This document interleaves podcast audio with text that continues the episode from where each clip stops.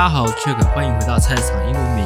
有没有感觉到今天我们的片头曲又不太一样了？哎，其实我很想反映，就是很多人跟我说你的片头曲很长，但是因为我其实是很想营造一个很 chill 的环境，让你们在刚进来这个频道的时候，有一分钟的时间可以去让你们放松一下你们的心情，然后用很 chill 的感觉进入到这个频道。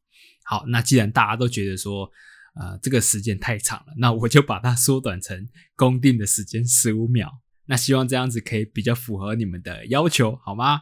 那刚有提到嘛，这个开头就是我新的一个片头曲。那这个分类其实也是我在创立频道之前就已经规划好的。那这个分类叫做 "Is My Life"，就是会比较偏向于是我的生活的闲聊。或者说一些最近发生的事情，那比较不会归类在直男也是 funny，或者说呃下回观察者这部分。我觉得有义务要跟大家说明一下，呃，我的频道的分类，直男也是 funny 呢，就是会聊关于来宾的一些职场上面他碰到的事情，或者他发生一些有趣的事情。那也会聊一下他对于工作的想法，或是说他对于这份工作之后有什么样的一个感想。也会在节目的最后呢，希望他分享一段话给。一样，身为这份工作的人，或者是说他有什么事情想要是透过这个平台所宣传的，我觉得这是在直男也是发你才会听得到的一些内容。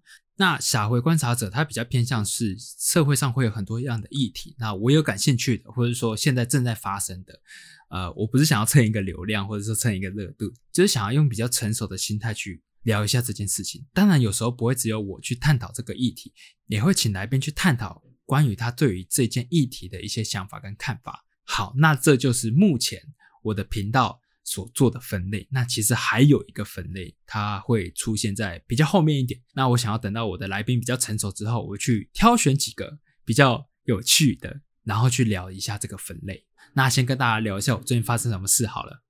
有在收听我节目的人应该都知道，我前两集找两个来宾，就是这件事情一直都是我很想要做的。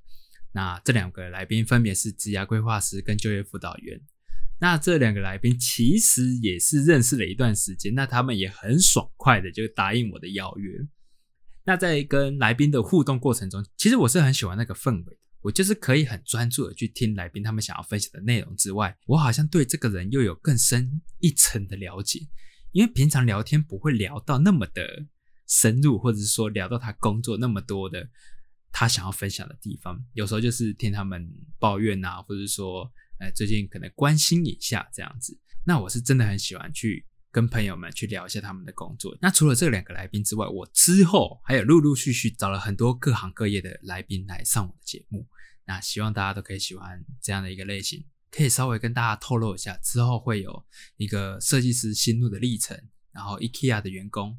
跟机电整合工程师这三个目前是已经确定的部分，那之后会有更多的职业等着我们去录。OK，好，那在三月十四号的时候，大家应该都在过情人节吧？那天其实我也过了一个蛮特别的情人节，就是我在工作的时候，下午三点的时候，我的赖通知我刷了一笔一百五十块的订单，但是呃明明就没有这样的消费，所以我觉得有点奇怪。那时候我就想，是不是我的什么？软体自动续约了，所以扣这一百五十块。没过多久，他要帮我扣了二六二六元，然后我突然就吓到了，其实怎么可能？我的软体或者说我的一些续约的 App 或者说平台好了，都没到那么高的一个金额。那我立即就去查看一下我的刷卡通知，那它显示的是说这个是海外的刷卡通知，所以你必须要等到三至五天才可以知道说我刷的是什么东西。我就觉得很奇怪啊。我当下觉得说，我应该是被盗刷了。我立即在我的 App 上面做处理，就是我的电子客服的部分。那我去询问说，我该怎么办？那他告诉我说，你你可以先停用你的卡片，但是你不是去挂失你的卡片，在于呃，我是用中国信托的，其他我不知道。在于中国信托的 App 的话，你有登录你的卡片或是你的提款卡，它其实有一个国内外的卡片交易系统，就是说你可以开启你的。国内外的，譬如说实体卡的消费，然后虚拟卡的消费跟行动支付的消费，有有这样的一个功能，那你可以去选择去把它关闭或者说开启，都是可以手动调整的。我立即就去把我海外的刷卡功能先停止起来，等到三至五天之后，我再去查询这一笔订单到底是从哪里来的。结果我到隔天上班的时候，我要去收一封 email，结果发现我在三月十四号的时候，我就收到我的 Steam 账号的一个来信，有海外的账户试图要登我的 Steam 账户，那也有刷卡通知说我在 Steam 账户上面刷了二六二六元，买了一款我不知道什么名称的游戏。然后也帮我刷了一百五十块的手续费，这时候我就知道我的 Steam 被盗了。我立即去查了一下关于 Steam 账户被盗的话该怎么办。那就有人分享，你一定第一时间你在二十四小时内你要去联系 Steam 账户的客服。那我在我联系的当下，我盗款的那个人好像就帮我退款了。哎，我不知道他是怎么回事，哎，我是不知道是怎样。有可能是我在三月十四号的时候，我就把我的诶海外交易功能给关闭嘛，那他可能就没有办法交易，所以他这笔订单就是不成立的。那我就在想，是不是我们应该要保有一点善良之心？就是这个人，这个盗款我账户的人，他可能是觉得说啊，你这个账户已经很久没有被使用了，你有被盗款的风险，所以我先帮你刷这一笔，让你知道你被盗了。然后呢，你隔天发现这件事，或者说隔几天你发现这件事的时候，你一定会试图去尝试登录你的 Steam 账户嘛，或者说修改你 Steam 账户的密码。那他可能也会知道你在做这件事情，他就帮你把这些钱给退掉，就是一个警告你的概念。但是他不是想要真的去盗刷你的钱，有没有可能这样的事情发生？我是不太清楚。但是我宁愿相信他是一个这样善良的人存在。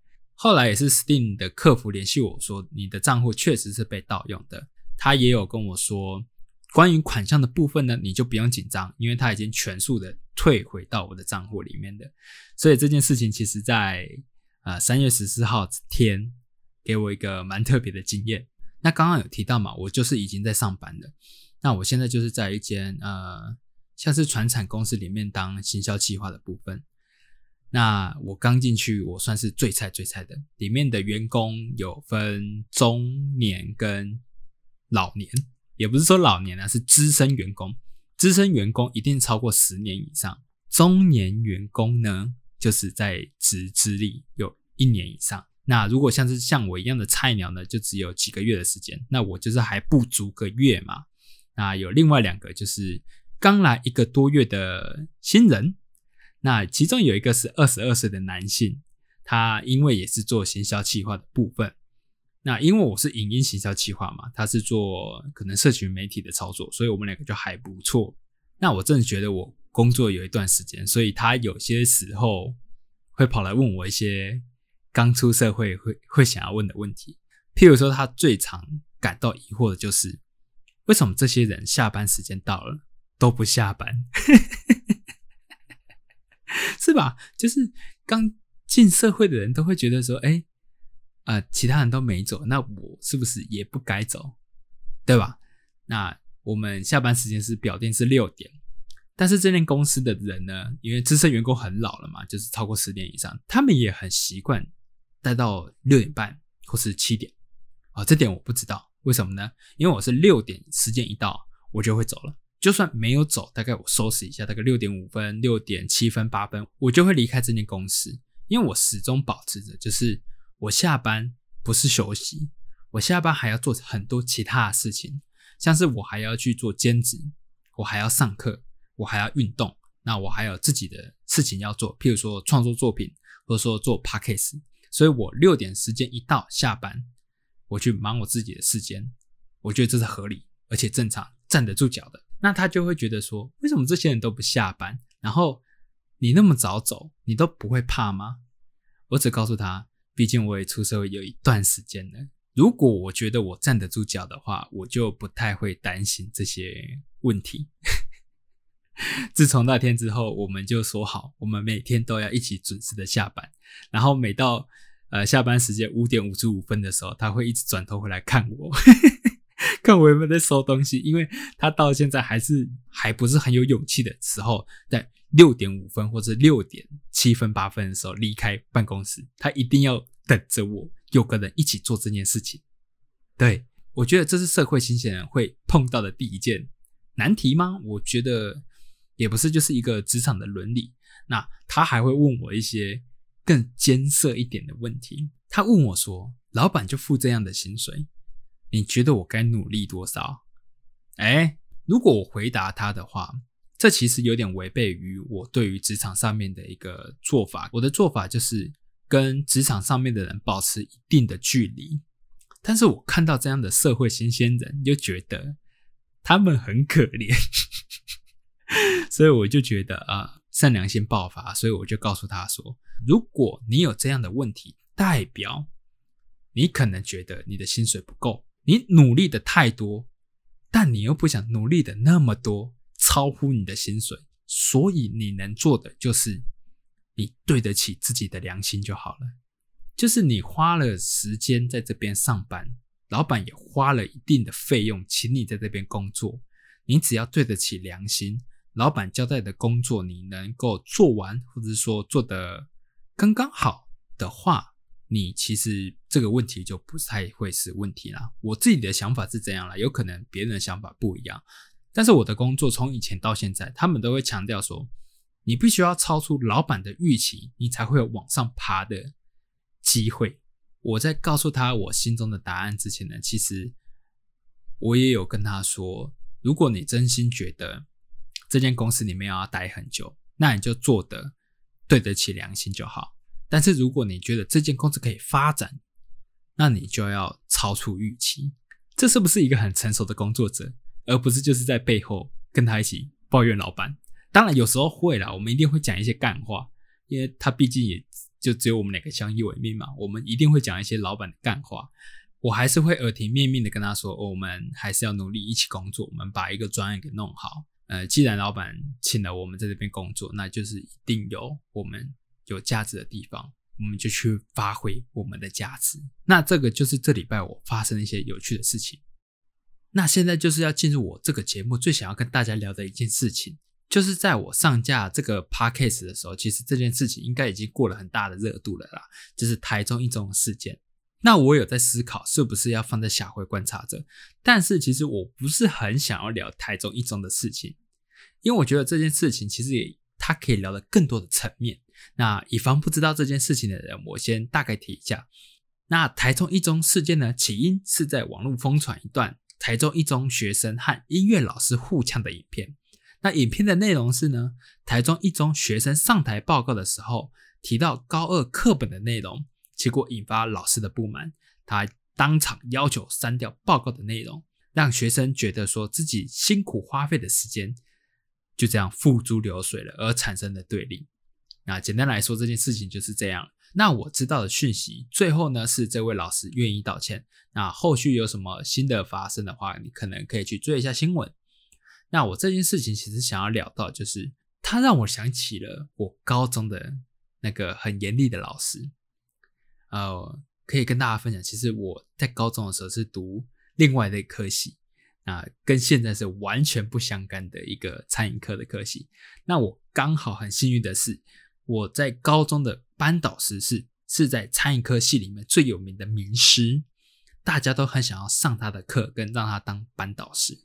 但是我在一个阶段的时候，我就发觉到我喜欢吃东西，但是我不想当厨师，所以所以到最后的时候，就其实只是想要毕业而已。那考的那些呃中山丙级证照啊，或是说烘焙丙级证照，就是一张证照这样。可以让我通过毕业的门槛。那这个老师是真的很严厉，但是他也是很真心的关心我们这群学生的发展。那时候我印象很深刻，是他知道我跟班上的女同学有一段呃纯纯的恋爱，他有私底下叫我过去说，呃，跟这一位女学生谈恋爱是好事，但是还是要注意课业，两个人一起成长。我一开始本来以为他会反对，但是后来听到这段话，其实我还蛮欣慰的。那看到台中一中事件，会想起他的原因，是因为他在山下的时候，其实让我们做了一份报告。我忘记那一堂课的名称是什么了，好像是什么餐饮观察的，有点忘记了。但那一次的作业是，他要我们分组别，然后去报告一间你感兴趣的餐厅，或者是说饮食文化，我记得是这样啦。那就会有两两一组，或是一一个人一组这样子。当时呢，其实我有发觉，我好像蛮喜欢做 PPT 的啊，也喜欢做报告，跟人家分享这件事情。我就选择了我自己一个人一组，并且报告了我的故乡。这样那一次，为了这份报告，我还还特别回到了我的故乡，拍了几张照片，跟去跟去了一些我想要报告的餐厅。那花了我很多的时间，我也很用心的在准备这份报告。当呃要报告的那一天轮到我上台时，其实我非常的紧张。可是呢，那一次也是我第一次发觉了这件事情是我喜欢做的，也因为这件事情奠定了我之后想要做设计的一个念头。那一天是这样子的，大家都知道嘛，高中时候你要报告，大概报告了五至十分钟，其实就差不多了，也是一个很长的时间的。那我那天报告其实很长，我花了大概有半个钟头。并且在于 PPT 制作上面是相当的精美，我个人是觉得相当的精美。然后也有运用了一些报告的技巧，像是走位啊，或是说跟台下的同学做互动。那报告完之后，我就看到这位严厉的老师，他有鼓掌。